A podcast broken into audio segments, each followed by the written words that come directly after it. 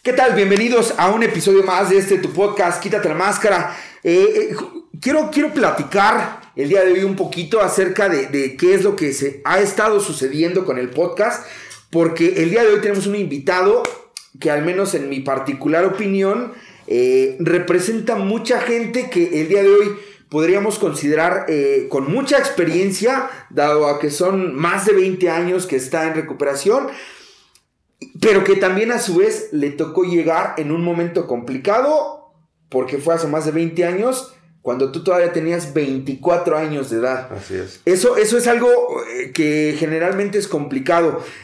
Que haya llegado hace, hace tanto tiempo alguien joven y que haya permanecido, está muy chingón. Hoy, hoy quiero hacer mención de que eh, el invitado del día de hoy, nuestro amigo Javier, nos acompaña directamente desde el grupo Fuente de Vida Libertad. Fuente de Vida Libertad. Y para mí es un gusto, de verdad, el que, el que, el que tú estés con nosotros por todo lo que implica, por el hecho de que tienes experiencia dentro de Alcohólicos Anónimos, por el hecho de que, de que de alguna forma tú también has estado viendo el contenido que nosotros hacemos, has estado pendiente de, las cosas que nosotros hemos tratado de, hacer y de llevarle a la banda que generalmente que nos puede ver a través de su teléfono, de su computadora y demás cosas. Me gustaría que, te pudieras presentar, quién eres, de dónde vienes, cuántos años llevas para allá con la banda. Claro que sí. Buenas noches, eh, mi nombre es Javier, soy una persona que tuvo problemas con su manera de drogarse. El día pasado mañana Cumplo ya 23 años. 23 años sin consumir. 23 años sin drogarme. Chingón. Eso a mí, a mí, al final. Y quiero, quiero hacer mención de algo, porque ahorita antes de que prendiéramos la cámara, te pregunté, ¿eres nuevo o eres recaído? Y me dices, soy nuevo. Esto es algo muy chingón que, que, que al menos a mí me sigue, me sigue impactando como alguien a la primera ocasión, te, digo porque yo soy recaído, digo porque si se van a que o si se quieren poner mal, yo soy recaído, sí, los pinches puritanos de los alcohólicos, luego, nada, que un recaído no sirve. Son, es cuestión de enfoques. La vieja escuela, ¿no? Exacto, es cuestión de enfoques. Y, y a mí me sigue sorprendiendo el que alguien a la primera ocasión que llega a Alcohólicos Anónimos haya permanecido o esté permaneciendo, sea el tiempo que sea. Yo es algo que, admiro mucho y me gustaría preguntarte, ¿por qué es por lo que el día de hoy tú estás aquí en el podcast? ¿Qué es lo que te trajo a ti a querer participar en esta, en esta dinámica? Mira, una de las principales causas, yo lo, comentaba hace, hace, mucho, ¿no? La, la enfermedad está evolucionando, ¿no? De hecho, en el programa se dice que van a llegar jóvenes, ¿no? Claro más no dice que van a llegar niños, ¿no? De hecho, eh, como va evolucionando la enfermedad, pues es bueno saber que con tu experiencia posiblemente puedes salvar una vida.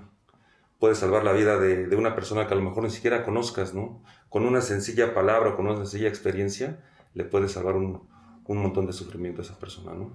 Ese es mi, punto esencial, ¿no? No del hecho de darme a conocer, el hecho de, mira, en, Drogadictos Anónimos, que fue donde yo nací, muy hermético, muy hermético el, asunto. Eh, no salíamos a compartir, eh, excepciones a veces nos, nos sacaba el, padrino Manuel, ¿no? A, compartir a, un grupo que estaba ahí en Villa de Cortés, que fue donde nació él, pero de hecho nada más íbamos a verlo, ¿no? Pero así que fuéramos a compartir a grupos muy herméticos, ¿no?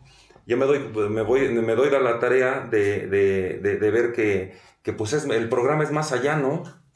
Es más allá, o sea, de que no nada más son los 12 pasos como se nos enseñó ahí, ¿no? Claro. Hay tradiciones, hay este, eh, ayudar al, nuevo, servicio, ¿no? El servicio, ¿no? Es más que nada, eso es lo que, lo que me atrae, ¿no? Querer ayudar a la gente.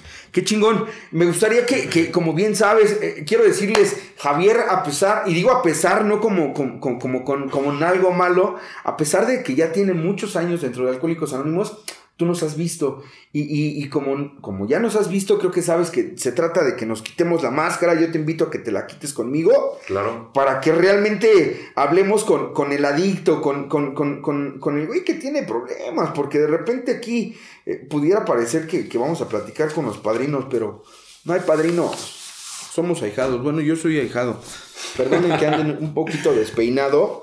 Gracias a, a nuestro buen amigo Dieguito con las gorras. A ver, Javier, llegas hace más de 20 años a un grupo complicado Un grupo difícil. Sí, Un grupo digo, difícil. la neta. Yo ayer platicaba con la banda aquí en la junta y les decía, yo hace 20 años conocí a Alcohólicos Anónimos. No era nada como actualmente es. ¿Cómo, cómo fue tu llegada a Alcohólicos Anónimos? Mira, yo creo que si yo hubiera llegado a un grupo de alcohólicos anónimos, no me quedo. ¿A un tradicional? A un tradicional o a un, a un anexo donde se manejara la sigla alcohólico, no me quedo. No me quedo porque eh, mi punto clave o, o- o mi pieza de fondeo es la, era la droga. Era la droga, ¿no? Yo llego en el año del 99. Llego en el año del 99 y pues llego como todos, Gustavo. No, llego como todos, es la realidad, pidiendo la ayuda. Eh, ya, ya, ya en mi casa ya no me querían, era la realidad, ¿no? Eh, a lo mejor sí me querían, pero quería, eh, me querían salvar, no nada más, ¿no? Ya este, pues ya estaba destrozado el hogar, ¿no? Ya estaba destrozado el hogar, yo con mi esposa ya tenía 15 días que no tenía vida marital. Este, ya muy atrás ya me habían dicho de, de, de jóvenes Oceanía, se oía mucho en ese tiempo Monte Fénix, eh, Oceánica, ¿no? Puta. Ahí decíamos que, que a la familia no le había alcanzado para comprar la C, ¿no? Por eso nada más era Oceanía, ¿no? A huevo. Y un primo mío estuvo ahí, estuvo anexado. Y ya me habían dicho mis familiares, mira, este, platica con, con, este, con Heriberto, él te puede ayudar. ¿Y qué crees que sí, sí, sí platicaba conmigo? Pero lógicamente, como estás en la renuencia, defiendes la droga a capa y espada, ¿sí? Ok. Eh, no, pues, tú porque eres espantado, güey, ¿no? Tú porque este, ya eres persinadito, güey, ¿no? Eh, yo en el- cualquier momento, la, la la- la maravillosa presunción de la juventud. De la ¿no? juventud, claro. Porque era la realidad. Estaba chamaco, ¿no? Esa era la realidad, estaba chavo, ¿no? Llegas a los 24 años y me gustaría que com- comenzáramos por esta parte de, cómo iniciaste tú con el consumo de sustancias. ¿Cómo inicié con el consumo de sustancias? Mira, la marihuana fue la primera sustancia que yo probé. Ok. Yo la probé como a los 15 años. Mira, yo me crié en un barrio de Iztapalapa, del centro de Iztapalapa, a donde en ese tiempo los marihuanos se escondían en las esquinas, ¿no? O en las esquinas de los postes a oscuras, Simón. ¿no? Ahí, pero ya detectabas quién era el marihuano. Lógicamente yo empecé a ver eh, ese, ese tipo de circunstancias de ver de que, de que, a la, de que la gente les temía, ¿sí? De que la gente les temía. Eh, el clásico imitador, Claro. ¿no? El clásico imitador que este, y ocioso, ¿no? Pero ¿qué crees que yo tenía el, el lado de mi familia, pues, pues con buenos este, principios, ¿no? Eh, debes de estudiar, eh, vas a escuelas de paga. Yo cuando llego, yo se me hacía inmenso el asunto, decía, pero pues es que a lo mejor mis compañeros tuvieron el problema de que, bueno, echaban fuego, vendían gelatinas, pero yo vivía, pero pues, chingón, ¿no? Sin O sea, pedos. no, sin ningún problema. eh, un montón de juguetes los reyes, este, eh, ropa la que quería, los tenis que quería, el dinero que quería. Y, y ya posteriormente, una vez salgo de, de- Yo vivía en un callejón. Y veo al fondo de, otro callejón que estaba continuo, veo a uno de los que, de que ya sabíamos que era el marihuano, ¿no? Pero yo tenía que pasar por ahí, ¿no? Cuando paso por ahí los saludo y todo, porque pues, lógicamente me conocían, este, me empieza a entrar la cosquilla. ¿Qué se sentirá este güey, no? Le digo, oye, ¿me puedes dar? No, ¿cómo crees? Estás bien chavo. ¿Y qué crees que me abrió? Y, y de ahí empecé a sentir así como que no era aceptado por, por, el, por la sociedad, Por esa banda. por esa banda. Era como alejado de que yo era el pinche niño riquito, de que este era el niño bueno, el que le limpiaban los zapatos cada vez que se le ensuciaban, de que le ponían sus chingadas cuando se caía, ¿no? ¿Tienes hermanos? Tengo una hermana. Una por hermana. parte de mi mamá tengo una hermana. Ok. Por parte de mi papá tengo más hermanos. Ok. Tengo más hermanos, ¿no? Y este, y pasó, yo me regresé a mi casa, pero yo me quedé con la cosquilla de qué se sentirá. ¿no? Yo me quedé con la cosquilla de qué se sentirá. Posteriormente fui y regresé a ese lugar y en la pared estaba La bachita. Una chicharra. La pura chinche. ¿Sí o no? Acá es de Sí, que no ¿no? mames, así un pedacito, pero bien cargado que dice, ahorita me ¿Cómo quemo los este? dedos. Pura este, aceitosa, ¿no? ¿Qué crees que la Prende- aprendí? Pone más la chicharra que, que el gallo La completo. aprendí, luego. ¿eh?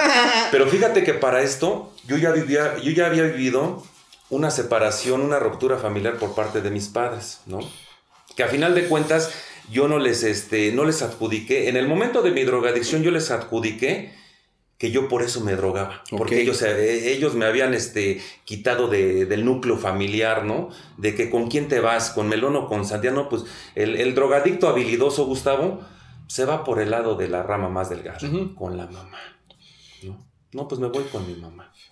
Pero tú, tú, en su momento, le adjudicabas parte de tu adicción o el inicio de tu adicción a esa separación, ¿o no? pues ¿qué crees que no la, eh, a, la postre me lo adjudiqué de esa forma, pero lo que me di cuenta que fue mi pinche libertinaje, porque ya no estaba bajo las reglas de mi padre. Claro, esto ya con la conciencia que te permite el, aprender y el conocer tu historia, pero en su momento, en, en la adicción activa, ¿tú se lo adjudicabas a eso o... ¿O era el conjunto de ciertas Yo creo que era el conjunto de ciertas cosas, de, que, de que andaba, este, de que nadie me podía decir. Mi mamá trabajó, mi, mi mamá siempre trabajó, igual mi papá, ¿no? Mi mamá trabajaba de 6 de la mañana a 9 de la noche y me dejaban a veces encargado con mis abuelos.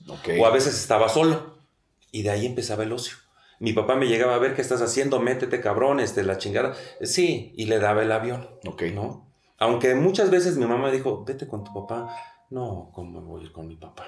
Pues no me va a dejar salir, me va a mandar a la escuela, me va a estar revisando las calificaciones. Y, de ahí, por consiguiente, empezó mi, mi, este, mi andanza a probar. Y, déjame decirte que no fue agradable la, primera dosis que me, que me metí, ¿eh? Empezaba a ver bien pinche lejos, empezaba a sentir como que el suelo se me iba para abajo, este, la boca seca, este, me acosté, llegó mi mamá a darme de comer porque mamá salía, recuerdo, a las 2 de la tarde.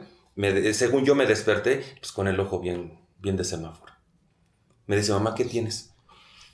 No, nada, eh, me acabo de despertar. ¿no? Pero no, yo ya tenía la pacheca bien encima. Chido, empiezas con mota. De ahí...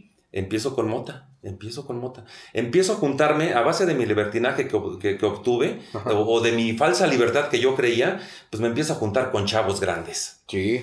Yo tenía que 14, 15 años, iba eh, terminando yo la secundaria y yo me juntaba con cabecillas de 23, 24 años. Chingón. Güeyes que andaban en los bailes en las noches, eh, que se daba mucho por aquel entonces, todavía más... Tardeada, más sonido. sí, sí, sí, sí, sí, era chingoncísimo andar en los bailes bien pacheco, ¿no? Y sentirme parte de y, y que dijera, no, este güey, este güey se mete de todo. Este güey sí le entra. Este güey sí le entra. No, pues me sentía arropado. Justamente e, esa, esa, esa parte es lo que yo tanto en mi persona, en, mi historia, como en la de otras personas que han venido a sentarse, les, he, hecho preguntas al respecto, porque generalmente el primer consumo no puede que no sea como tan placentero o tan chingón y haya ciertos malestares, pero que a final de cuentas yo quiero volver a, a, ver qué se siente, yo quiero volverme a sentir igual, sino por el efecto, esto que acabas de decir, ¿no?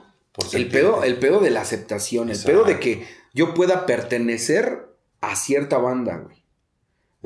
E, esto, esto a ti, a, qué tantas cosas te llevo? Porque digo, ahorita que yo hago rápidamente mis cuentas, digo, si empezaste a los 15 y dejaste a los 24, en 9 años, aparentemente en, términos de, dentro de Alcohólicos Anónimos dicen, puede ser poco o puede ser mucho, dependiendo. Pero fue suficiente en tu caso como para decir, ya estuvo. ¿Qué de cosas ¿Y qué de, problemas tú tuviste en esos nueve años? Pues mira, me acarreó dejar de ir a la escuela. Ese fue uno de los principales, ¿no? Me acarreó andar, este, incluso que te correteara la banda, los, los enemigos, ¿no? Dejé de ir un montón de tiempo al centro de Iztapalapa, por cuestiones obvias, ¿no? Claro. Este, me acarreó problemas eh, pues con mi familia, no, no, no precisamente con mamá, ¿no? Porque lógicamente la jefa siempre va a defender al, pues eh, se oye feo, pero defiende al más pendejo, ¿no? O al más chiquito, ¿no? Eh, oye, este, Leonor, tu, tu, hijo anda haciendo esto, se anda juntando con tal, se anda juntando con estos cabrones. No, no, no, no es cierto. Déjenlo. Él sabe lo que hace. No hay ningún problema, ¿no? Y, para mí era grato despertarme en las mañanas con, tres monedotas esas de mil pesos. de las Juanas, ¿no? Sí, no era agradable. Y yo no estudiaba. Yo, yo según decía que iba al INEGI, pero, pero no, no estudiaba, ¿no? Iba, eh, iba nada más a, pasar lista a, veces, lista y, eso ¿no? Y tantán y, meterme en muchos problemas. Pero a mí me agradaba que me dijeran, no, este güey le ponen en la madre y no se abre. Y se pelea con grandes güeyes. Mira, Le echa huevos. Sí, le echa huevos. No me, no me creía peleonero, pero no me creía dejar, me creía dejar, no me creía este, que yo no me Tenías dejaba. el estandarte de que no te dejas. No me dejo. No te dejas. No Entonces, eso te, te ocasionó cierta seguridad, cierta, Sí. cierta Sí. pertenencia, güey, ¿no? Que creo que es un papel importante en, en, en cuestión la gente vulnerable, y me refiero vulnerable, los adolescentes. Hace rato decías algo, sí es cierto, en algún momento se, se- se ha dicho o es muy sonado en los grupos que va a llegar gente más joven. Actualmente los grupos de alcohólicos anónimos o de narcóticos anónimos o de drogadictos anónimos, un programa de 12 pasos, está llegando gente cada vez más joven, güey, ¿no? Sí. gente de 12 años, gente de 13 años. Ah, Yo he visto chavitos de, de 10, 11 años que ya están anexados y que ya traen en su historia este, cositas complicadas. Sí, cositas complicadas que, que más que juzgar o más que asombrarme, yo digo, puta, no cabe duda que esta madre es despiadada y le vale verga, la enfermedad le vale verga, seas hombre, seas mujer, seas niño, seas adolescente, ya tengas una edad adulta. Me ha tocado aquí platicar con gente que empezó su consumo a los 24 cuando tú le ibas parando. Sin embargo, a ti te toca esta, esta historia y tú me dices, bueno, a los 15, de ahí, ¿cuál es la droga que tú consideras que tu droga de impacto fue la mota o fue alguna otra? No, mira, yo dejo la, la- la marihuana cuando yo iba a cumplir 18 años. Ok. Pero para, para empezar ya, ya antes de, de- de- después de que me empecé a meter marihuana, empecé a conocer las, las famosas pastillitas, ¿no? La- los famosos ro- los Roche dos. ¿no? Los de dos, los de tres no me gustaban, los rositas, porque esos no te ponían no casi. Los buenos eran los de dos, ¿no? Los pepinos. ¿no? Esos, esos te ponían bien, los empecé a, co- a combinar con, este, con marihuana. El alcohol sí lo, sí lo probaba, pero para que dijeran en la casa que venía con unas copas. Que eras pedo. Sí, sí, sí, sí, sí, ¿no? Y, y muy de vez en cuando, ¿no? Era nada más cuando ya estaba, me sentía muy colgado, ¿no? Yo a mi esposa yo la conocí desde que yo iba en la primaria. Ok. Yo ya la conocía. Pero mi esposa, lógicamente, como, como vivía ahí prácticamente donde, cerca donde yo me juntaba, pues se daba cuenta la pinche clase de alacrán que yo era, ¿no? Ella se daba cuenta que yo fumaba marihuana. Ok.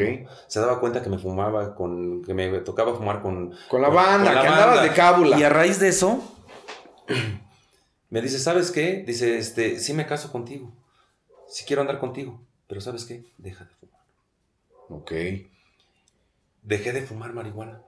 Me robé a mi esposa. Porque yo no la fui a pedir, ¿eh? Bueno, la fui a pedir como tres meses Y no después. es sugerencia, Y güey. no es, y no es- no es sugerencia. Ahorita ¿eh? sí ya hay pedos, digo. Y enfrente, hace, de la, sí, y enfrente de la cara de mi suegra, ¿eh? a- hace que- años era muy sonado, era más sencillo. El, el- yo, pues yo me robé a mi novia. Ahorita ya no se las roben. No, no, no. Y este. ¿Y qué crees que le paré al consumo? Ya no me drogué. Ok. Ya no me drogué. Ocupaba el alcohol de vez en cuando, en alguna fiesta. Todo empezó el detonante cuando empecé a probar a Doña Blanca, Ok. a la famosa cocaína. Fíjate que en ese tiempo, cuando yo fumaba marihuana, el que traía cocaína era porque era muy pudiente. Sí. Era muy pudiente. A raíz de que, se, de que veían que yo no, de que yo le entraba todo, de que le metía todo, yo me, me empecé a ganar el reconocimiento de grandes este, celebridades de, de, De la del banda, de entre la Del barrio, del barrio pesado. Que me llegaron a, a jalar y, y- y yo me sentía bien atraído. Te digo, dejé la- el consumo de la marihuana. Posteriormente empecé a hacer este, pues una vida de matrimonio bien, ¿no? Prácticamente. Eh, nace mi hija, eh, yo me empiezo a meter cocaína. Yo empiezo a trabajar en una ruta de un micro, de, de- de microbusero. Empecé a trabajar de microbusero. Pues ahí todas las drogas habidas y por haber, ¿no? Todas las drogas habidas y por haber. Y con el tiempo suficiente de que te puedes dar un jaloncito y no pasa nada. Y este, y, y- te andas chido. Yo trabajaba todos los días y, y desde temprano hasta noche y me daba un jalón y no pasaba nada. ¿No? Pero lo que yo no me daba cuenta era como el comercial de Vive sin drogas, ¿no? Que empiezas a, a darle vueltas a la pelota, a la pelota. Y, y- y fíjate que hubo un tiempo que, que la quise dejar.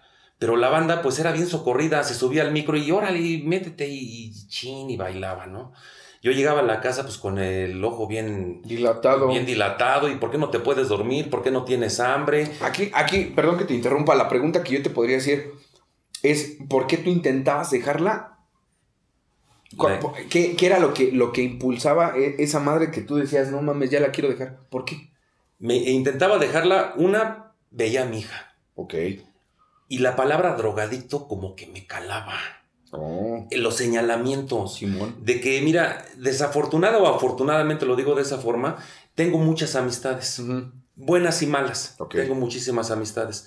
Y de que señalar, de que señalan, es que ese güey se mete, es que ese güey se droga. Es drogadicto. Sí, sí, sí.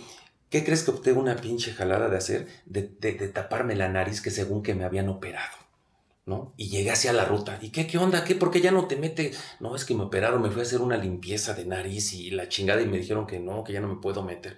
¿Qué crees que se empezaron a ahuyentar de mi lado? ¿no? Ok. Dije, ya, ya la hice de poca madre, ¿no? Ya la hice chingón, ¿no? Pero un día en la mañana, formándome en el microbús, llega un güey con una lata, ¿no? Y veo que, que le echa un- una pinche piedrita No con ceniza, ¿no? Imagínate el desmadre, ¿no? Pero yo con mi parche dije, no sé, este güey qué es. Veo que le prende el encendedor y dice, dice, ¿no quieres? Dice, es que esta es cocinada, cabrón. Dice, no hay pedo en la nariz, no te va a hacer nada. Bueno. Dije, pues de aquí soy. Valió verga Ahí fue mi primer contacto con, con la con piedra. la piedra. Ahí fue mi primer ¿Tú contacto. consideras que la piedra es tu, tu droga de impacto? Mi droga de impacto. Fíjate, fíjate cómo yo he escuchado mucha gente y dentro de la gente que yo he escuchado, el inicio muchas veces es, pues yo iba a comprar perico y de repente un día me dijeron ya no hay perico, pero está esta otra. A ti no fue en el, en el comprar, No. fue en el consumo, el de, de- consumo. de alguien que tú conocías. En tu intento por dejar, dices, pues me tapo la nariz y así la banda pues, pues, no, No me va a estar acerca. chingando. Pero llega un güey y dice, el diablillo del alcohol, en este caso el diablillo del, De del la consumo, tenía otro plan para ti. Sí. Pruebas la piedra. ¿Qué sucede con eso? Pues eh, al, al inicio es, es muy chido, ¿no? Porque eres social, como lo dice la literatura Sí. con alcohol, ¿no? Eres, eres un bebedor o eres un drogadicto social, ¿no?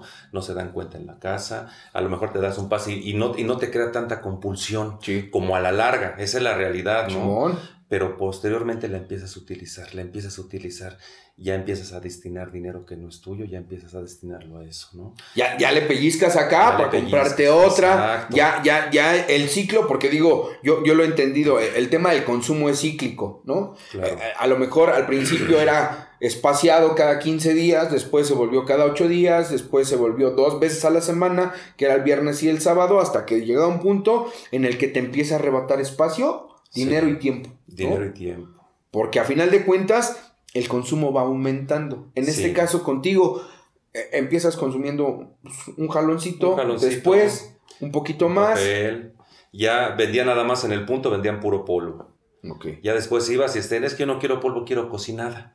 Pues ahí te la cocinaban ahí mismo. Cosa que yo nunca aprendí. Fui muy pendejo en Qué ese aspecto. bueno. Fui muy pendejo en Y cocinar. la neta, qué bueno, Fui muy porque la mayoría de banda que hemos aprendido a hacer esa pinche Es artesio. eso, no, es un arte. Bien es un arte. Si yo lo llegué a ver. Es un arte. No, no, ahorita no, sí, dedo, no, no, ahorita no y quiero hacer este No. mención de ciertas mamadas. pues, sí, pues, eh, también luego a mí se me afloja el mastique de nada más Claro. estar pensando locuras.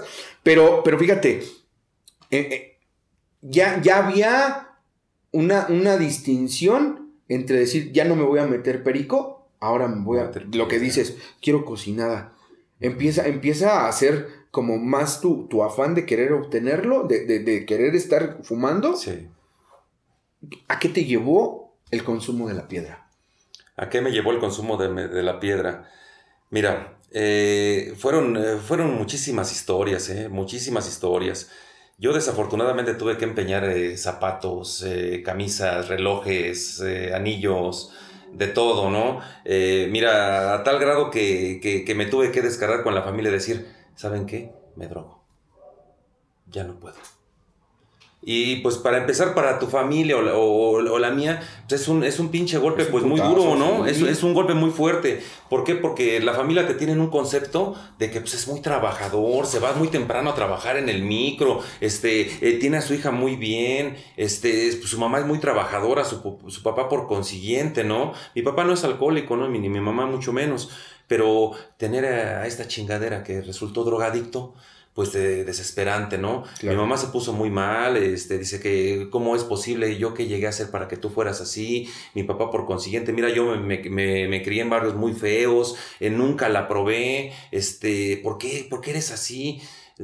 Y la clásica, la tuve que aventar la clásica, "Pues es que ustedes se separaron. ¿no? Ahí, Ahí me ocupaste el recurso. Ahí ocupé el recurso. No, ahí de- de- ocupé de- el recurso. Eh, Es, esto quiero, quiero, quiero hacer mención de algo bien importante. Porque yo, yo en, en- en episodios anteriores del, del podcast nos hemos dado cuenta que hay mucha familia que nos ve. Hay, hay, hay madres, hay esposas, hay parejas, las que son ahorita todavía novias, que dicen, bueno, yo tengo este pedo con esta persona o con, una, con un adicto que está defendiendo el hecho de decir, yo no, yo no soy drogadicto, yo lo puedo dejar cuando yo quiera. ¿Esto a ti te sucedió? Ah, sí, muchísimas veces. Yo lo puedo dejar en el momento que yo quiera. ¿Por qué te hago esta pregunta? Porque quiero, quiero, quiero resaltar la parte que, que generalmente nosotros como adictos, eso es lo que defendemos. El hecho de decir, cuando yo quiera, yo lo dejo. Pero, pero llega un punto en el ni queriendo, eres capaz de soltarlo. No. O sea, tú, yo te digo porque yo lo viví. Yo decía, yo ya no me quiero drogar. Yo es un lunes y quiero empezar mi semana bien y no me quiero drogar. Y a lo mejor tenía unos, unos pesos o no sé. Y de repente era el miércoles y yo decía, no mames, no me siento bien, güey, ¿no? Y buscaba otra vez ese sentirme bien a través de la sustancia. Yo ahorita que, que tú me estás platicando, me dices, tienes una hija. ¿Qué, qué era lo que, lo que pasaba en torno a tu familia, como, como tu cabeza de familia, tu esposa, tu hija, tú, tú en consumo? ¿Qué veías en ellas? Pues yo veía una desilusión muy grande. Mi hija estaba chiquita, mi hija iba a cumplir tres años, ¿no? Ahorita ya tiene, ya va a cumplir 27 mi hija. Pues mi esposa, pues las lágrimas de, de- de una esposa destrozada, ¿no? De que pues nunca te conocí así, ¿no? De que no, nunca llegué a pensar a qué grado llegaste, ¿no? Y yo muchas de las veces, eh, como tú lo dices, y es bien cierto, eh, eso es bien cierto, que, que tú siempre en las mañanas te despiertas con, el- con, el, con la firme promesa de que ya no te vas a volver a drogar, pero te pasa como el pinche hombre lobo, mano. Nada más Sí. empiezas a oscurecer y empiezas a sentir la necesidad. Empiezas a sentir la- una nada más. Y luego que no faltaba el que traigo de a diecito. Puta, estamos hablando de también hace unos años, ¿no? No, no, ahorita no, ya no, no, hay ni de ya 10. más de ahorita 20 ya de, de, de 10 ya no, hay ni, ni un toque. No, no, no, ya no, no, no. una de diecito y, y presta una. No sabía cómo empezaba. Sabía cómo empezaba, Pero no dónde no sabía cómo acabado. terminaba. Me gastaba el dinero que no era mío. Eh, llegaba a la casa a las 6 de la mañana nuevamente con mi cara de pendejo. Ya la volví a regar. ¿Cómo, cómo, ¿Cómo era en cuestión pareja el hecho de que tu, tu mujer te recibiera, como lo acabas de decir, a las 6 de la mañana sin dinero? Porque yo tengo bien claro esta parte, la, la- la piedra es posdepresiva, Claro. ¿no? La piedra, en el momento estás fumando y no hay pedo. No, no todo, pasa nada. Todo, todo deja de importarte. No pasa nada. Pero en el, el, el verdadero sufrimiento es cuando empieza a acabarse la piedra. Cuando dices, no mames, me quedan dos. Y ya no hay dinero. Y son las 4 de la mañana. ¿Y cómo voy a llegar a mi casa, güey, no? Te acabas esas dos. Porque no, no, no, no, no conozco piedroso que diga, bueno, te las guardo para el viernes. ¿No? sí, güey, la neta. Sí, sí, sí, sí, sí. Te sí, lo cierto, juro que no, yo no quise hay. hacer todos esos intentos de. Sí, no, no hay. Este, me compraba X cantidad y yo decía, estas las voy a poner aquí Para el fin de semana. para que al final, ya cuando ande hasta el así, Plan me B. voy a ir y me voy a chingar las últimas. Plan B. Y pura madre, ¿eh? Yo No agarraba del puño de aquí, tenía mi puño allá y luego pellizcaba de aquí y ya al final ya andaba todo dado a la verga. Pero ¿cómo era, cómo era ese llegar con tu mujer? ¿Qué era lo que tú le decías? Pues mira, el- el, eh, yo siempre he dicho a mis compañeros, ¿no? Y a las personas que me conocen, cuando te estás drogando eres feliz. Cuando ya no tienes es cuando viene la tristeza. Es cuando vienen los remordimientos. Ya te gastas un dinero que no La es tuyo. culpa, güey. Ya empeñas algo que ni es tuyo, que te lo prestaron, ¿no? Sí. Yo llegaba, mi esposa, pues destrozada, era la realidad, ¿no? Este, ya no me decía, ya al último ya no me decía nada. Este, yo me acostaba y, y mala comparación, ¿eh? A mí se, le- la he regalado muchas de las veces mala comparación porque eh, yo soy muy, ¿cómo te puedo decir? Soy muy humano, es la realidad, soy muy, soy muy humano, ¿no? Lejos de que, de que, de que tuve un pasado, pues, muy terrorífico Sí, sí, sí. Y, y- y de que actualmente, eh, pues, soy drogadicto anónimo, entre comillas anónimo, porque todo el mundo me, me conoció como, me, topamos, como ya, fui, ¿no? ya Porque es la realidad, ¿no? ¿Para qué me voy a esconder, no? Simón. Este, me sentía como esos niñitos de, de África, todo flaquito, eh, acostado solo. Ya mi esposa le decía a mi hija, no, no te le acerques a tu papá. Pues mi hija chiquita, mi hija se me quedaba viendo así como diciendo, pero pues, ¿por qué no me le puedo acercar, no? Eh, eh, empezaban los problemas, ¿no? Este, oye, pues dame dinero, dame dinero para los pañales de la niña, para la leche, le tengo que pedir a tu mamá, no te da pena, este, vivimos en la casa de tu mamá, este, ya sienta cabeza, y, pues todas esas cosas en, la cruda moral de un piedroso son la hecatombe. Te dan ganas de quererte suicidar. Esa es la realidad. Ahí, ahí, ¿qué, tanto estaba este pensamiento en tu, en tu mente? Llegó a caber varias veces. Sí. Llegó a caber varias veces, pero siempre fui cobarde. Qué, qué chingón. Qué chingón esta parte de poder decir siempre fui cobarde porque eh, eh, para la gente que no nos conoce, en su momento y, yo lo, platiqué, por ejemplo, el episodio pasado, hablábamos con alguien que consumía cristal. Hace 20 años que yo llego a Alcohólicos Anónimos, este, no era común escuchar a un piedroso. Los piedrosos los repelían, no ah, los quieren, no ese güey. te, te regaló otra vez. Sí, ese güey es culero, ese güey es ratero, ese güey te apendejas tantito y ahorita te robo el cipo y lo empeño, ¿no? Pero pero se vive una pinche desolación muy culera, una pinche depresión bien fuerte. De decir, ya no quiero, pero no puedo dejar de hacerlo. No sabes cómo hacerle. Yo, veo, yo veía el sufrimiento de, mi madre, de mi familia, del entorno familiar que yo vivía. Yo veía cómo, cómo se habían trastornado por mi consumo.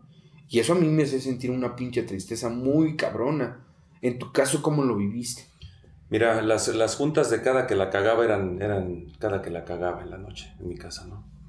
llegaba mi papá, este, mis padres, eh, mi madre ya falleció, eh, mis padres ya se veían como amigos. Mis padres eh, siempre se han visto como amigos. Después de la separación se vieron como amigos, ¿no? En ese aspecto no hubo ningún problema, ¿no? Gracias. No hubo ningún problema, pero yo eso lo anteponía, yo lo anteponía y, te digo una cosa, yo veía su sufrimiento y, yo, con, yo con, con la inconsciencia, yo le decía, tienen que sufrir más o sea, sí, claro. conciencia tienen que sufrir más porque lo que me hicieron lo tienen que pagar, ¿no? Eso yo era lo que yo tenía un resentimiento vano y tonto porque a final de cuentas lo único que me llevó a drogarme fue mi libertinaje, mi no aceptación a las normas de un hogar, al entorno, al entorno familiar de ver a una mamá que, que trabajaba desde temprano hasta en la noche porque su chingadera estuviera bien. Porque tuviera sus tenisitos, eh, los esos Converse de, mezclilla que se volteaban y que eran panita este, por del otro lado roja, ¿no? Este, que tuviera este, sus buenos suétercitos Pierre Cardin, sus pantalones stretch, ¿no?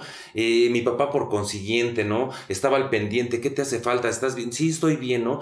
Pero, pero el verlos que yo nunca había visto llorar a mi papá, Gustavo. Nunca lo había visto llorar. ¿Qué sentiste en ese momento? Mira, yo, yo cuando vi llorar a mi papá dije, puta madre o sea, la estás cagando gacho, güey. Ya abriste tu boca, la abriste mal. No es, yo sabía eh, algo, en, algo adentro de mí, sabía que estaba mal lo que estaba eh, manifestándoles. Sabía que yo estaba en contra de, mi entorno familiar, que, me amaban y que me aman hasta, hasta la fecha. Esa es la realidad. Claro. ¿sí? Eh, optaron millones de formas por haber de que este güey se dejara de drogar. Mi padre tenía dos taxis, tenía un taxi amarillo y un taxi coral. Y mi papá estuvo a tal grado de, venderlos para mandarme a Oceánica o a Monte Fénix. Mi madre, por consiguiente, pedir una lana en su trabajo para que este güey estuviera bien, ¿no? Me anexaron este, 15 días en la casa. Puta. Me anexaron 15. No podía salir, salía al patio. No podía salir a la calle. Pero como el drogadicto como Javier es bien habilidoso, voy a acompañar a mi esposa al mercado ya me siento bien. Y pues empiezas a manejar a tu esposa. Sin pedo. Hasta que desafortunadamente la hice partícipe de mi drogadicción. ¿Cómo? ¿Sabes qué? Este, préstame tanto porque esto se tiene que quitar poco a poco. Me empiezo a sentir mal. Ve cómo estoy sudando. O sea, las artimañas que se crea el drogadicto. Todo ese, ese método de chantaje. El chantaje, a defender su, su, su piedra, capa y espada, ¿no? Opté por eso compré, mi esposa me dio chance de fumármela en la recámara, ¿no? Yo ya más, ya me quería fugar del, del, de la casa. me quería fumar, me quería fugar de la casa, ¿no? Me devolvieron a dejar de chance de volver a trabajar. Otra vez hice lo mismo. Otra vez hice lo mismo.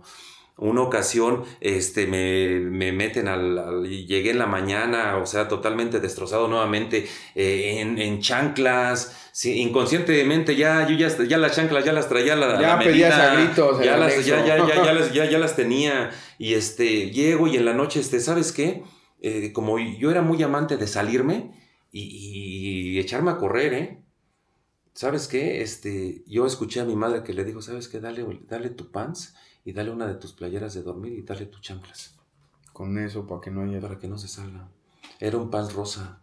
Era una playerita de, de, de Snoopy que trae, que va manejando una avionetita con este, con un gorrito de, de aviador y unos lentes, ¿no? Y unas chanclitas de florecita, ¿no? Pero el habilidoso de Javier sabe perfectamente dónde esconden el dinero. Todos los rincones de la casa los conoce perfectamente. Todos. Me salí tranquilamente, el 2 de bastos, Vámonos. y encerré a mi familia con llave y dejé las llaves pegadas. ¿no? Y me fui a fumar el dinero que no era mío. Fíjate, fíjate cómo, cómo yo en algún momento llegué a considerar esa droga, al menos por las experiencias que yo había vivido, como la peor droga. Y yo lo digo en mi caso, ¿no? Este, a mí me arrancó todo. Yo, yo, yo lo he dicho más de una ocasión, todo lo que vale la pena en la vida, Te lo, me lo estaba quitando la piedra. te lo estaba quitando. Bien culero, ¿eh? Bien culero. Al grado de, de- de- de que yo lo, yo lo he dicho, yo en algún momento aprendí o supe que detrás de prender un encendedor, ya sea con una lata o con una pipa, yo me olvidaba de lo que fuera, güey. Y sí, yo estaba muy consciente, porque esto creo que, que, que para más de una persona que no es adicta, y aún para adictos en recuperación, puede sonar como muy loco, ¿no? ¿Cómo es posible que aún sabiendo de qué está hecha, sabiendo cómo te pones, porque yo igual que tú, el, el primer consumo, ¿quieres café? ¿Mm? El primer consumo que, que yo tuve de, de este, Pues, de piedra no fue como el último consumo, ¿eh? Ah, O sea, mi primer No, consumo, no. yo se los he platicado, yo sentía que mi cabeza era un, era un globo de esos de helio y que yo en el momento en el que solté el humo, solté mi cabeza y me agarré así, te lo juro. Yo andaba ahí en la calle, pero mi último consumo era un pinche pavor de que llegaba, según yo, la Marina, el ejército, el AFI, su pinche madre, los del anexo estaban pegando en la puerta, mi jefa del otro lado estaba diciendo, ya lo vieron, ahí está. O sea, una locura y una paranoia muy culera. No, mira, eh, eh, delirios auditivos, visuales. Mira, yo llegué a estar en, en un cuarto cuadrado, un cuarto 22, como lo he escuchado, viendo la televisión, fumando, escuchando a Jacobo Zabludovsky.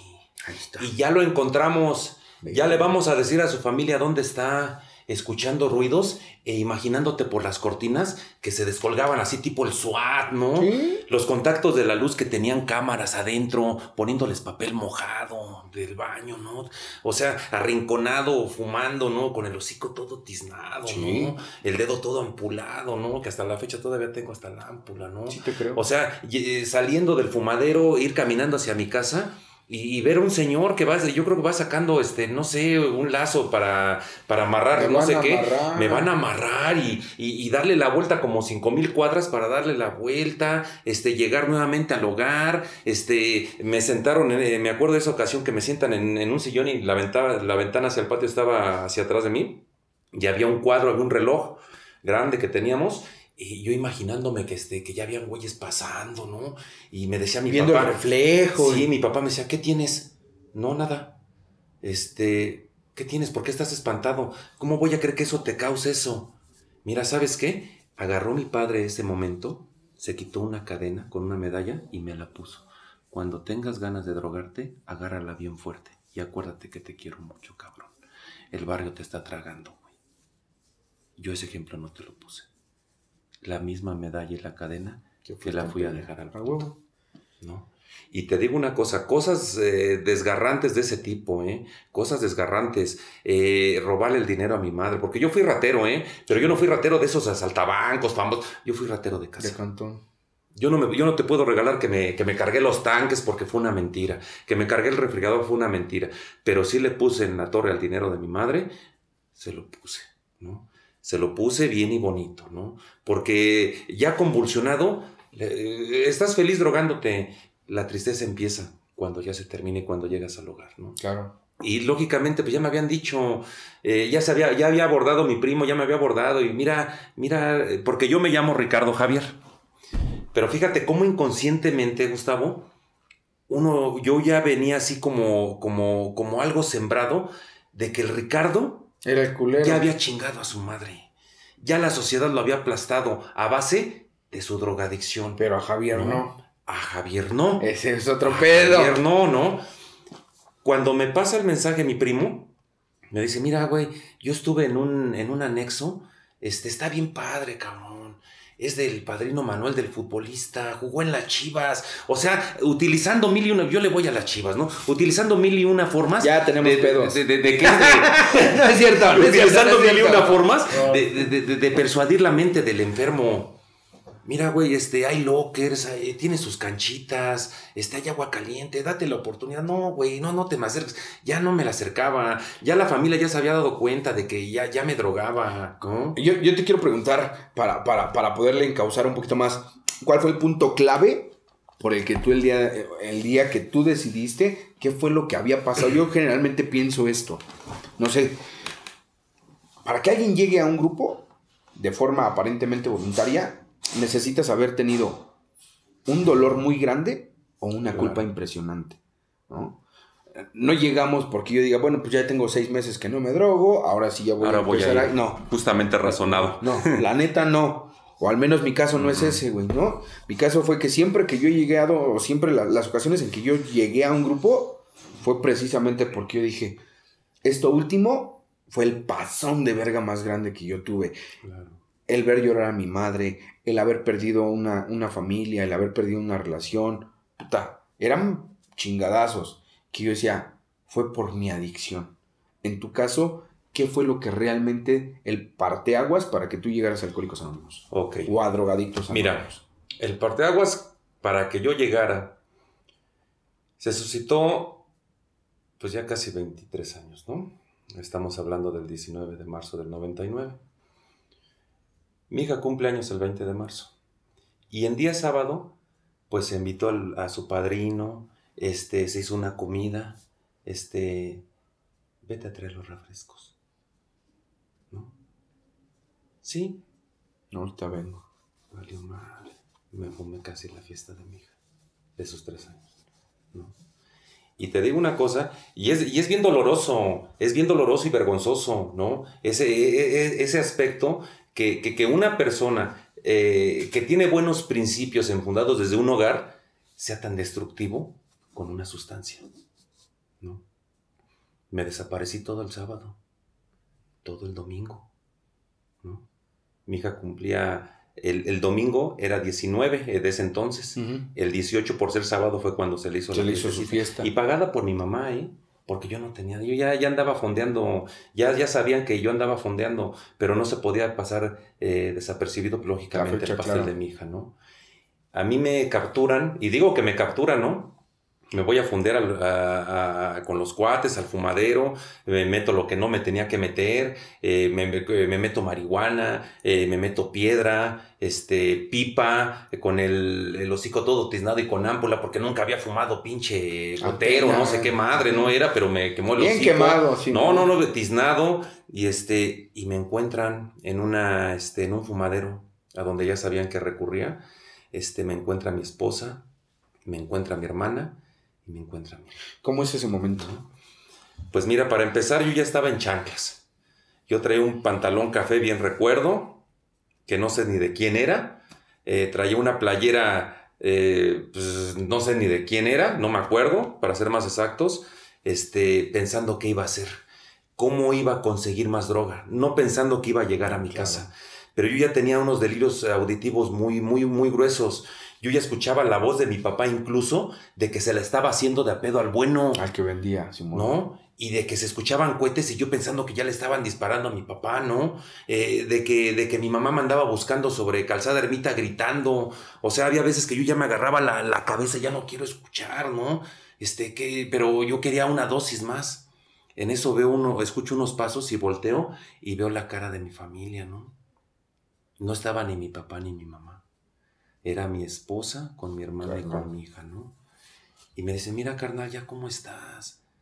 Mi, mi esposa no, no podía hablar, Gustavo, esa era la realidad, no podía hablar, ya, ya, ya, ya estaba totalmente atrofiada de, de, de ver a, Claro. a su esposo así, total. Yo ya no llevaba una vida marital con mi esposo desde 15 días antes. Ya no se me acercaba, ya le causaba asco, le causaba coraje, ya, ya me había pasado bien de la línea, ¿no? Dice, vámonos para la casa, no, déjenme aquí. Vámonos para la casa. Me convencen y me voy para la casa. Empiezo a escuchar porque te vuelves así como que escuchas todo, ¿no? Este, márcale a tu mamá. Le dice mi esposa, márcale a tu mamá para que venga. No, no va a querer. Márcale a, mi- a- a tu papá. No, tampoco. Deja marcarle a Heriberto.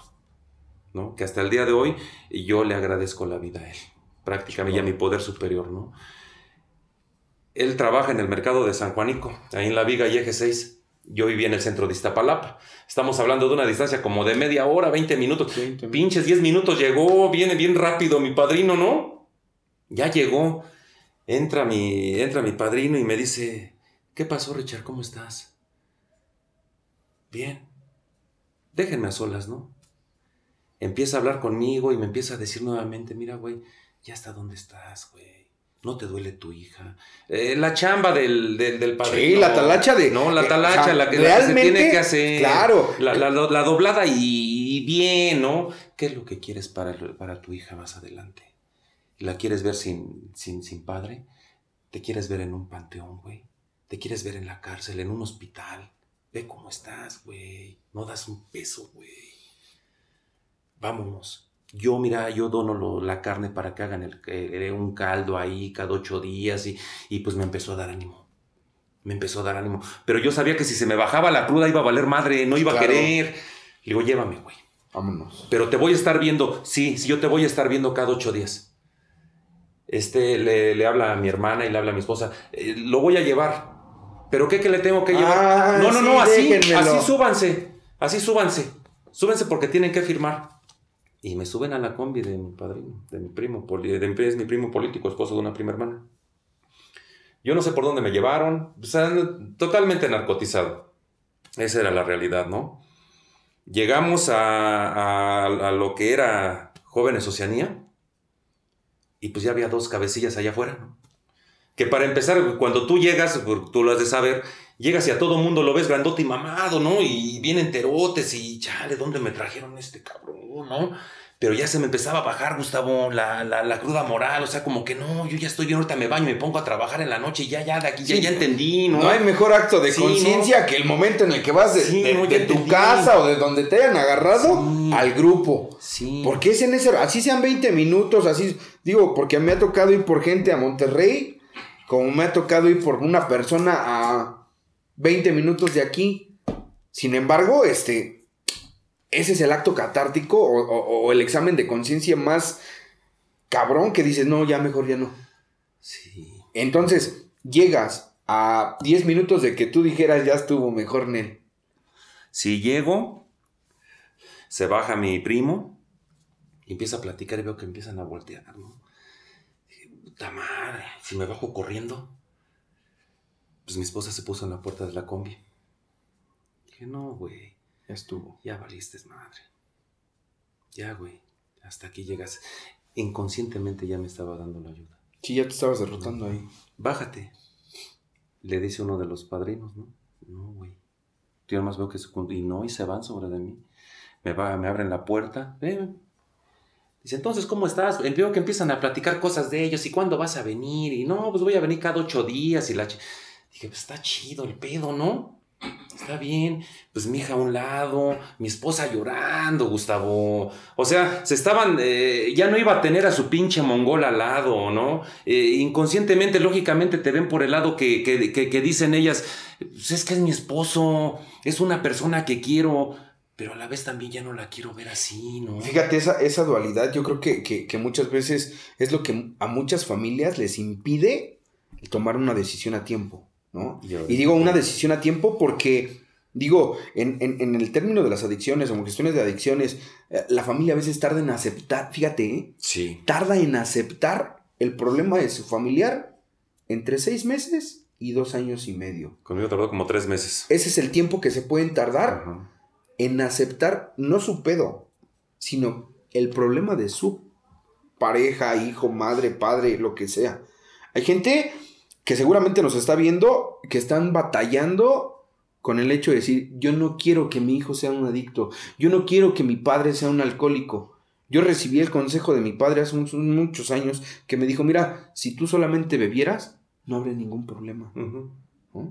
¿Te quieres chingar una cerveza? Tómatela aquí en la casa, mal hecho. Y digo mal hecho para un güey como yo, ¿eh? Porque yo fui mano de chango. Yo decía, ahorita vengo, voy por unas chelas. Y iba y compraba un putazo de, de chingadera y me regresaba y con mis chelas. Pero era mi, mi, mi pinche este, escondite esas cervezas, ¿no? Aquí creo que, que, hablas de, una parte bien importante. Tu familia llorando, tu esposa llorando. A pesar de saber en lo que te, tú, tú, te habías convertido, el dolor de saber que no ibas a estar. En, en cuestiones de terapia y en, y en, los grupos que yo he estado, que, que, yo he tenido la oportunidad de ir, yo siempre les digo, quítate la idea de que tu familia no te quiere y por eso te trajo. Y ahorita esto que tú me, reafirma y me confirma de sobremanera que la familia te ama tanto que les duele saber que vas a tener que estar en un lugar y sin verte. Sin poderte ver. Aún cuando los últimos años te habían visto en el deterioro total, cuando en los últimos años habían visto que te habías llevado su dinero, que te habías llevado el papá de su hija, que te habías llevado al hombre del que se enamoró, que, o sea, porque son cosas bien, bien importantes y de, mucho pinche peso, como para decir, no mames, después de que hizo lo que hizo, ¿todavía le lloran? Sí.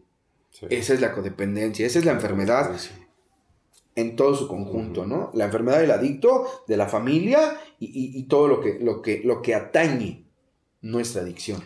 Mira, eh, yo fui manipulador muchísimas veces, ¿no? Es más, había veces que yo en papá le decía, tengo ganas de drogarme este, pues no sabía mi papá.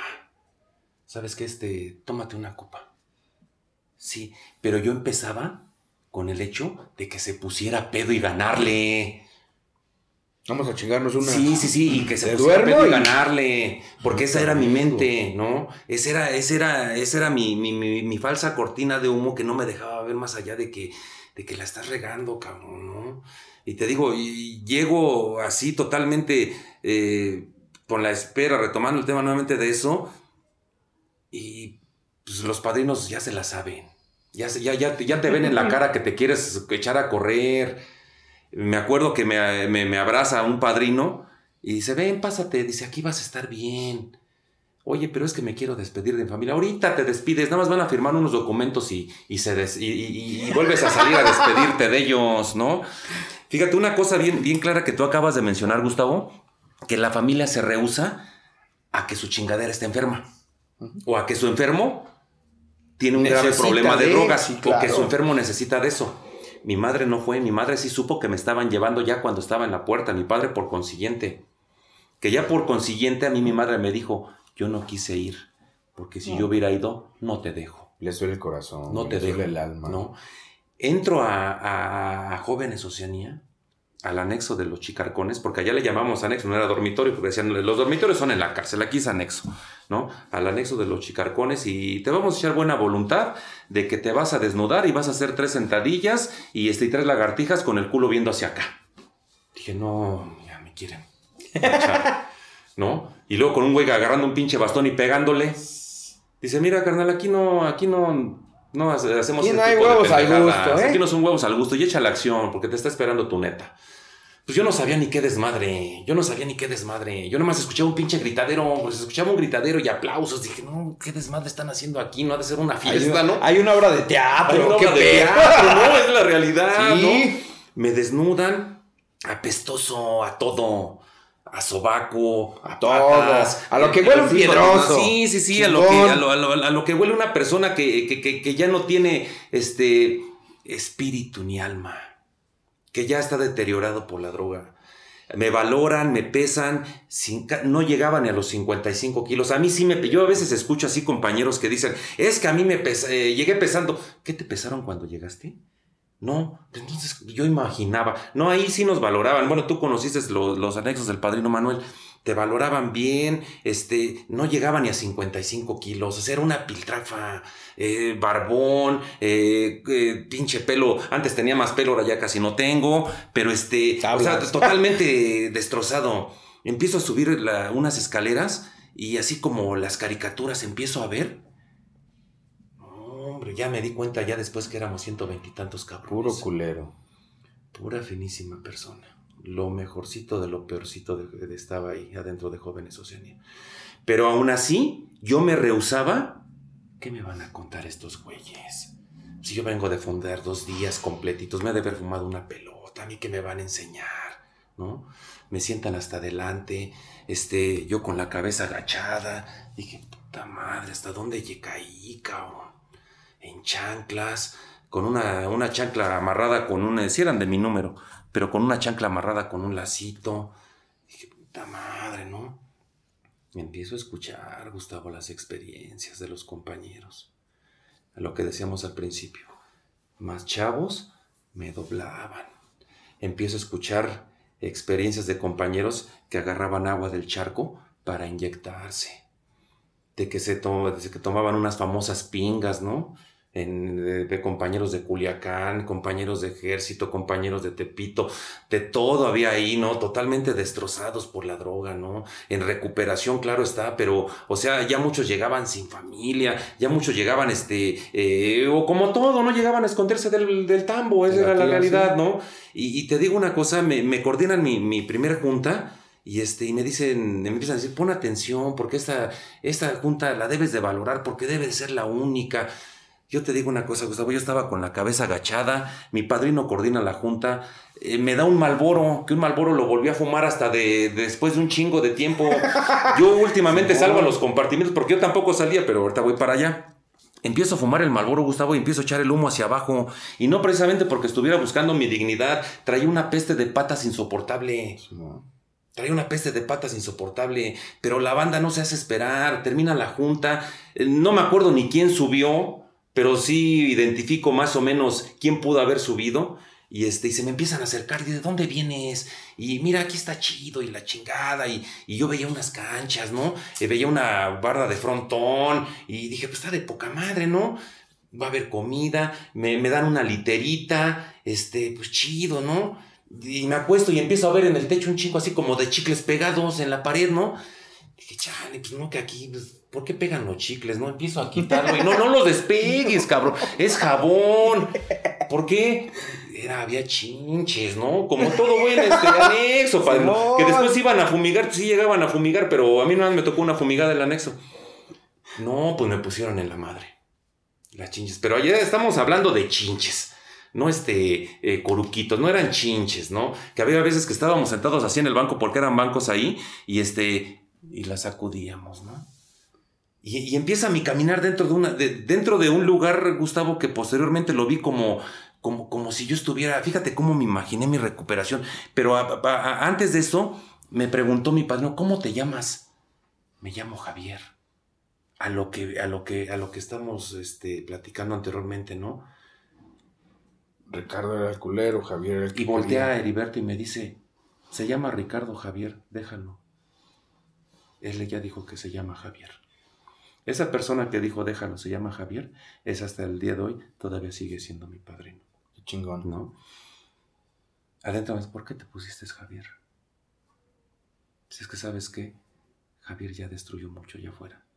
Ya no tengo familia porque allá me vinieron a dejar. Yo todavía sentía que me habían venido a dejar en contra de, mi voluntad, en contra de que me había portado mal, ¿no? La, presunción de la juventud era la realidad, ¿no? Ya me hacía el pobrecito, ya veía al lado había una escuela, una secundaria, y me quedaba viendo a la, a la secundaria y me decía mi padrino, oye, este, ¿por qué ves tanto allá afuera? Es que me imagino a mi hija. Oye, pero tu hija creo que no tiene ni tres años, ¿no? Pero, padrino, Echa la acción a tu recuperación. Fíjate, fíjate, el latino, el latino que tiene un alcohólico, como para poderte quitar putazos, que en el momento o en el proceso de internamiento son bien culeros y bien dolorosos. Esa, esa parte de, ver el reloj y decir, no mames, son las 2 de la tarde. Yo ahorita tendría que estar yendo por mi hijo, por mi hija. Espérate, güey, tú ahorita estás Te entra la responsabilidad, sí, te entra la responsabilidad. Y esos güeyes tienen la pinche habilidad para. No, espérame. Yo, yo, a manera hasta a veces de chiste, yo llegué a los 16 años. A los 18 con uno de mis padrinos. Ojalá que un día me vea y quiera venir. El, mar, el marrano. Un día le digo, oye, padrino, este. Ya nunca voy a volver a tomar. Ah, me sí. dice, Te masoqueas de salado. espérate, güey. ¿Cómo cuándo o qué? Pues en los 15 años de mi hija. Y me dice, ¿y cuántos años tiene tu hija? Le digo, no, todavía no tengo ni hija. Me dice, no seas mamón. Pues lo que tú estás buscando es volver a chupar, Sí, güey. estás ocupando el pretexto. te quitan, o sea, en el momento te quitan la losa y te dicen, Sí. espérate, güey, a lo que te toca aquí. Son, son expertos, estos putos, y, y lo digo con amor, en aterrizarte en el aquí y en el ahora. Estás aquí, güey. Te toca esto. Para, para, para, para aterrizar, para finalizar esta parte de la plática. A mí, a mí te lo voy a decir algo. Este, a mí me gusta un chingo el poder platicar con la gente. Y hoy es un día que, que al menos a mí, yo me estoy llevando un chingo de cosas. Tiene mucho que no platicaba con un piedroso que me pueda platicar lo que tú me acabas de platicar. Con esta. Con, a esta forma, ¿no? Porque, porque pues a mí me tocó un chingo de grupo, un chingo de muchas cosas. Y escuchar la competencia de que si yo me fumé tantas, que si yo compré en tal lugar. Con la esencia de decir, yo perdí esto, güey, ¿no? Claro. Hoy, hoy, hoy tu vida dentro de Alcohólicos Anónimos, después de casi 23 años, seguramente es muy diferente. ¿Cómo, cómo ves tu vida hoy diferente. a consecuencia? Porque eso es justamente el mensaje que a mí me gustaría que tuviera gente joven que hoy está entrando a, un- a una junta teniendo 24 años como tú en algún momento lo hiciste. ¿Qué es lo que tú has encontrado o por qué es por lo que tú permaneces hoy en día en Alcohólicos Anónimos? Mira, una de las, de, la- de las causas muy fundamentales, en un, en un anexo todo se te hace difícil. A la postre se te hace agradable. Te voy a decir por qué. Cuando yo tenía como mes y medio estando adentro, en el baño pues, eran cubículos. Llego y me siento al baño y se baja mi padrino y se sienta en el cubículo de lado. Dice, ¿por qué estás tan callado, güey? No has subido a la tribuna. Oye, padrino, tengo una duda. ¿Quién me viene a ver? Porque ya, ya, ya el drogo como Javier ya le empieza a entrar la incertidumbre. Dice, qué bueno que lo tocas el punto. Lo que tú decías, ¿no? Te zafa del, del desmadre Del que traes en tu cabeza, sí. ¿no? ¿Qué crees que estamos eh, pensando ya que a tus 90 días te vamos a dar el servicio de media luz? Dije, chido, están viendo que soy aplicado, ¿no? Están viendo que le estoy, Estoy echando, ganas, ganas, y, que, acomodo mi banco y mi la- plato lo lavo bien, ¿no? Sí, padrino, sí, porque ¿qué crees?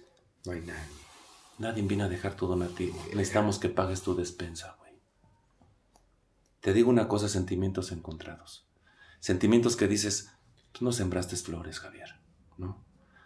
Cuando salgo y empiezo lo que tú acabas de mencionar, todo este tiempo, no ha sido fácil, porque esa es la realidad. Quien diga que es fácil es una mentira. Chingón. Quien diga que, que- que se fumaba piedra y se acostaba a, a dormir, esa es una mentira. Yo llegué a romper latas para fumarme la ceniza, eh, llegué a casi a punto de robar a alguien, ¿no? Yo sé perfectamente que si yo me encuentro un piedroso en la esquina, sé perfectamente que si yo voy caminando estoy expuesto a que me va a robar o a que me va a meter un filetazo, porque eso yo lo llegué a pensar.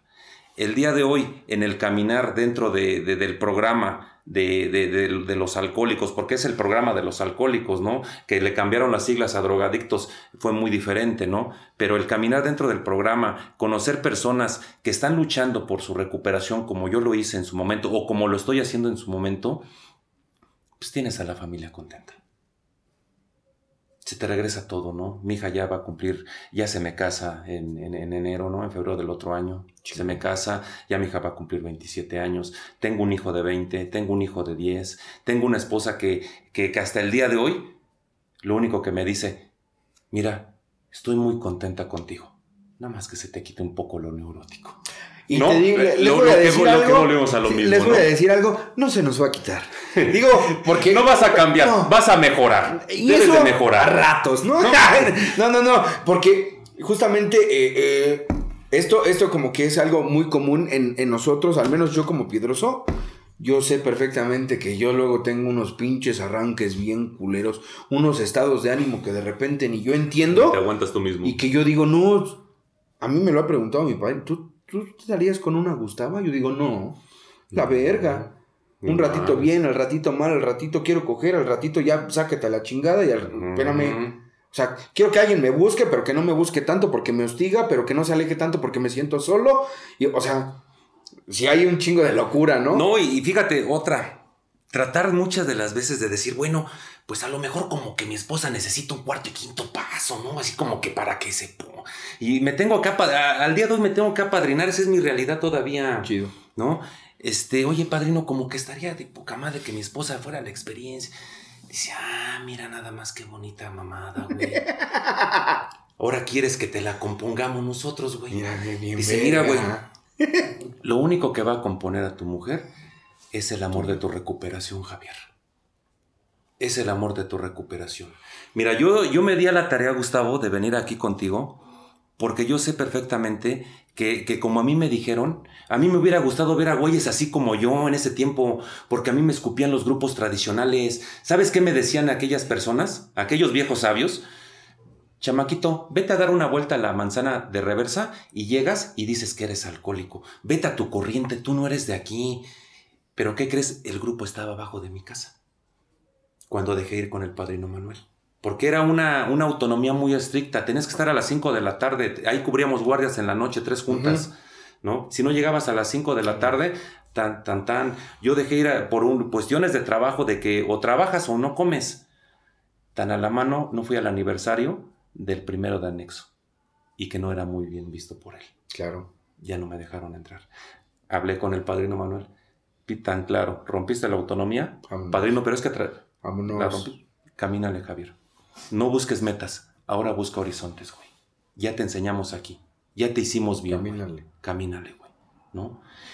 Y lejos de eso, el apasionante tiro de, de conocer eh, otras corrientes, de, de ver que, de ver que puedes ayudar.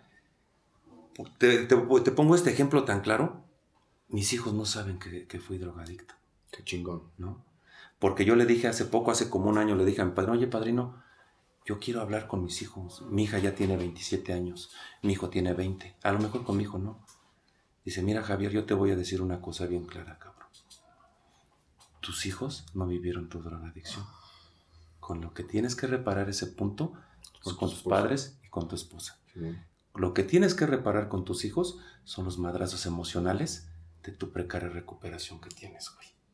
Y de que tienes que batallar día con día contigo mismo, Claro. cabrón. De que muchas de las veces te vas a sentir en el espejo que hasta te quieres echar bronca tú solo, cabrón. Claro. Eso es lo que tienes que batallar día con día. Porque qué fácil es contar una historieta como si fuera, algo que como ya- si fuera Marvel, ¿no? Claro. Como si algo que haya pasado, como si hubiera sido la Como Segunda Guerra soy el, Mundial. el héroe. Como si hubiera sido la Segunda Guerra Mundial, ¿no? O como dicen, a final de cuentas, ¿quién escribe la historia? Los triunfadores. No, güey, trabaja con tus madrazos emocionales que le das a tus hijos, cabrón. Con tu neurosis. Eso es lo que debes de trabajar. Y creo que, que, que- que es pieza, pieza clave en que, en que una persona después del tiempo que tú llevas se pueda mantener o se quiera seguir manteniendo dentro del programa. El día de hoy, a mí, a mí personalmente, yo te agradezco mucho el que tú te hayas tomado el tiempo para venir con nosotros. Seguramente, y est- estoy claro de esto, no va a ser la única ocasión que nos vamos a encontrar. Claro que sí, aquí estamos. Este, a mí, a mí me dejas un chingo de cosas, ¿no? Y el mensaje esperanzador para mí es después de, de saber que se llegó a un grado complicado para mucha de la banda que nos está viendo, que probablemente tengan el mismo tipo de problema que tú y que yo, decir, si hay un lugar donde te van a poder ayudar. Estos, estos señores sabios que hoy pueden tener las experiencias que tú nos acabas de regalar, el hecho de que tienes experiencia de tantos años de dejar de, bebe- de consumir, nos van a funcionar, al menos a mí Claro. me van a funcionar. Te agradezco mucho, Javier. No, Le agradezco mucho a la banda del grupo que, que- que nos hayan, eh, que, que hayan aceptado en primera la invitación y que contemos con, con su apoyo, porque quiero decir algo, sí. hay mucha banda que, que, nos está apoyando y que nos dicen, somos materia dispuesta, ¿qué podemos hacer? Hoy, hoy yo quiero finalizar el podcast o el episodio diciéndoles muchas gracias, atesoro yo personalmente mucho el que se tomen el tiempo y el que me regalen lo que me acaban de regalar. Hoy yo te agradezco mucho y espero que no sea la última ocasión que nos estamos Claro viendo. sí. Seguramente eh, van a volver a venir a compartir acá o a lo mejor en alguna ocasión nos invitan para allá. para allá. Y seguramente ahí vamos a estar. A toda la banda que nos está siguiendo, estamos próximos a llegar a los 5000 suscriptores de, de- de YouTube. Les invitamos a que si igual nos sigan dejando aquí abajo sus comentarios de- de- desde donde nos escriben. En esta semana nos escribió banda de Argentina, nos escribe eh, camaradas de, de España. Quiero, quiero hacer hincapié en esto. Nosotros, yo hoy, y te lo digo a ti Javier, hoy yo no sé qué repercusión pueda tener todo esto que estamos platicando, porque en otros lugares nos están viendo. Hoy, a través de lo que tú y yo hemos pasado, hemos vivido, igual que mucha de la banda que se, ha venido a acercar al podcast, tengo bien claro algo. Y ayer me lo dijeron, quiero hacer esta mención bien clarita. Ayer hubo alguien aquí, en la clínica, que me dijo, yo no sé qué habría pasado si yo no hubiera visto este video. Y no es por el video, ¿eh? Es porque el día de hoy, la historia que tú acabas de platicar, le puede cambiar la vida a alguien. Y cambiarle la vida, no me refiero a que gracias a que te escuchó, ya puta madre, no, tomó una decisión. Tomó una decisión. Hoy aquí hay gente interna en la casa que nos dicen, fue por algo así, güey. Hoy yo le agradezco mucho a esa banda, a toda la buena vibra que nos están tirando, también a la banda que nos ha estado tirando mucha mierda. Vamos a seguirle, no nos vamos a cansar, No, este, para que se pongan peores hijos de su puta madre. y espero que un día de estos tengan la humildad de venir y sentarse. De verdad, porque se requiere de un chingo de valor y de humildad. Te lo agradezco mucho, Javier. No, al contrario, Gustavo. Y a toda la banda, TikTok, Facebook, Instagram, Spotify y esperen nuevas sorpresas. A todos, muchas gracias. Buenas noches.